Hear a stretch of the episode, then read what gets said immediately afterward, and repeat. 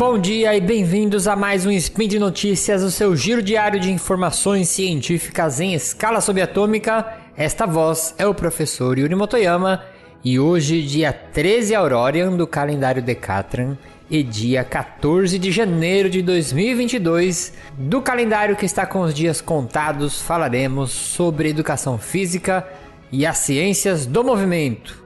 E no programa de hoje, exercício e dor cervical Usar joelheiras de neoprene ajudam no desempenho e educação física escolar e saúde dos ossos. Vinheta e vambora! Speed Notícias.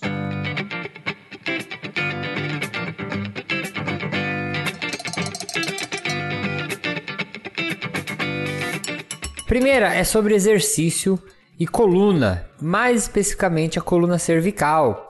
E aí, quando eu falo de coluna, eu gosto de fazer um gatilho em vocês, que é pedir para vocês arrumarem a sua coluna.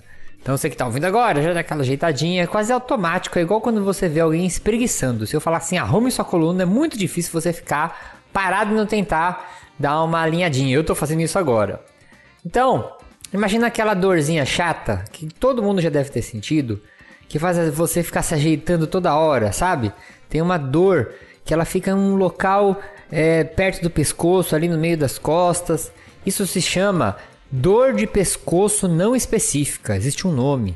E ela foi um tema de uma revisão sistemática com meta-análise para avaliar se praticantes de exercícios e aí fitness, que aí engloba que aí engloba musculação, englobaria o crossfit, né, os exercícios de academia, vamos dizer assim, ou praticantes de esportes apresentavam ou não esse tipo de dor de pescoço não específica. E aí o resultado dessa revisão foi que independente se você faz um esporte, né, futebol, artes marciais, basquete, vôlei, ou treino tradicional na academia, a dor no pescoço ela é menor em praticantes desses dois tipos de atividade.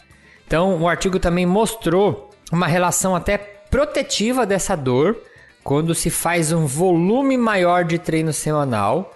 Então, por exemplo, é, você que treina duas vezes por semana, isso chama volume de treino. É o quanto de treino você treina por semana.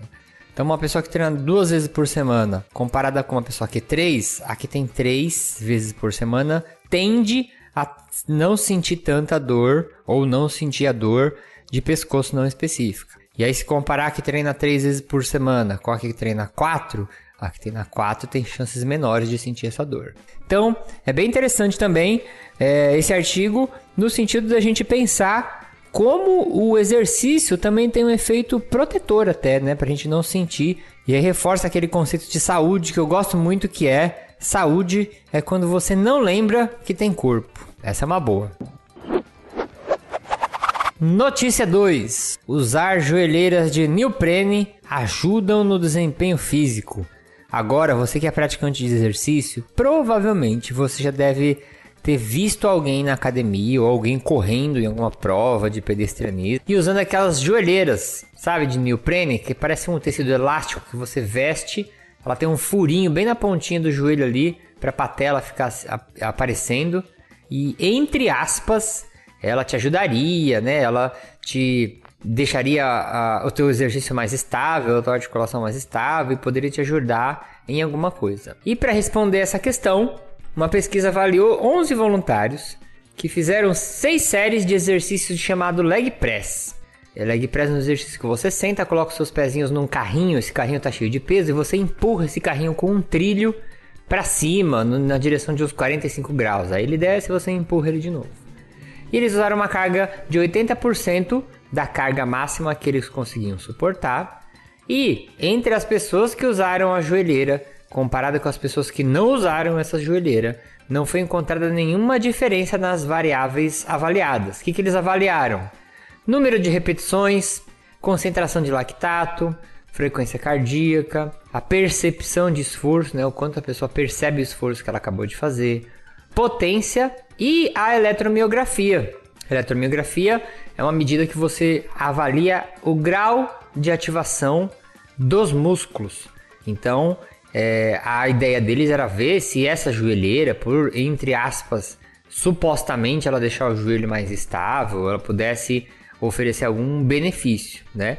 Então isso não tem é, diferença nenhuma. Usar essa joelheira é um cosmético. Não tem nos videogames que a gente fala os cosméticos? Quando você compra uma roupinha diferente pro seu personagem, você vai jogar Street Fighter e você usa o Ryu, que tem um laço na cabeça diferente e uma barba, né? Aí você vai jogar com a Chun-Li que tá com a roupa de academia. Então isso aí é cosmético. Se você quiser usar essa joelheira, se você sente bem, se você gosta, pode usar. Mal não vai fazer, mas também não vai fazer bem. O bom é para as pessoas que vendem, né? Eu sempre penso isso. Tem que ter um lado bom para alguém. O bom é para quem vende, porque aí o cara vende a joelheira com a camuflagem do exército, uma joelheira pink para combinar com aquela camisa que você tem, uma joelheira amarela para combinar com aquele tênis que você tem, né? E aí o consumismo faz o trabalho dele. E a última notícia, que é sobre educação física escolar e saúde dos ossos. Recentemente teve aí, parece algum projeto de lei, alguma iniciativa é, do governo de tentar reduzir o número de horas de educação física escolar, né?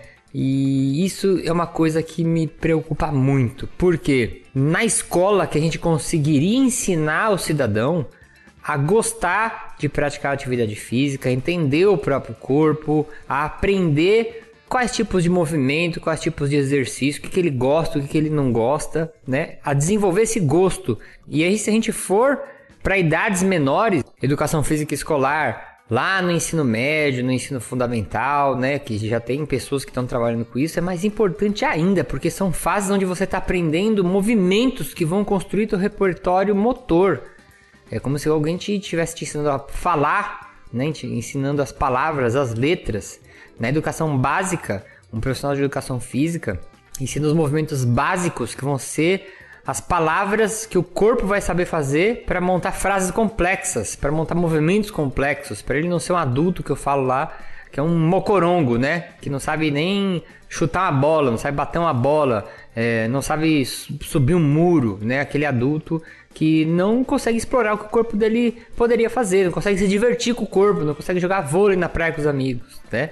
Então, é, tirar a educação física escolar ou mexer na educação física escolar a ponto de reduzir a carga horária, gente, é um dano para a nação gigantesco. Então, feito esse disclaimer aqui, tem uma revisão sistemática que avaliou o efeito da educação física escolar em indivíduos com menos de 18 anos e ele avaliou a densidade mineral óssea desses indivíduos.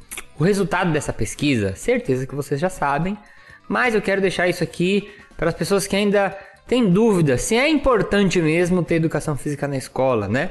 Como era de se esperar, as crianças que passam por uma rotina de educação física na escola, elas têm melhor uma saúde óssea. O que significa isso? Elas têm uma densidade mineral óssea melhor, os ossos delas são mais densos, são mais firmes.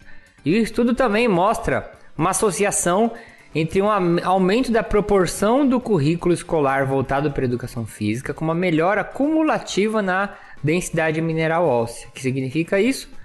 Quando as escolas investem em tempos maiores na educação física, a saúde dos ossos daquelas crianças são melhores. Então, como eu falei, era um resultado que a gente já esperava, mas é, quero trazer esse ponto aqui para trazer para você que está ouvindo essa importância. Se você de alguma forma tem uma voz ativa, se você de alguma forma participa de algum tipo de conselho, participa de algum tipo de organização escolar, seja o que for, trabalha numa escola, luta para que eles não tirem, não mexam na carga horária da educação física. Se for mexer, que seja para aumentar a carga horária da educação física. Aprender sobre os movimentos, aprender sobre o seu próprio corpo, tem muitas coisas positivas envolvidas por trás disso. Elas não estão só lá brincando ou passando um tempo entre uma aula e outra. Né? A aula de educação física, você aprende muito e de muitas formas diferentes do que sentado numa carteira. E por hoje é só.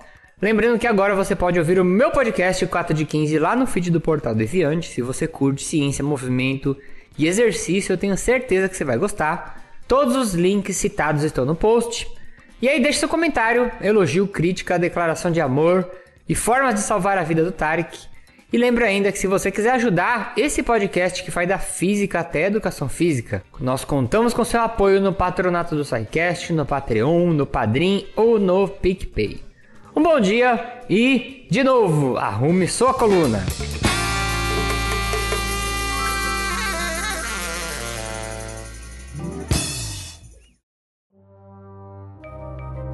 Este programa foi produzido por Mentes Deviantes. deviante.com.br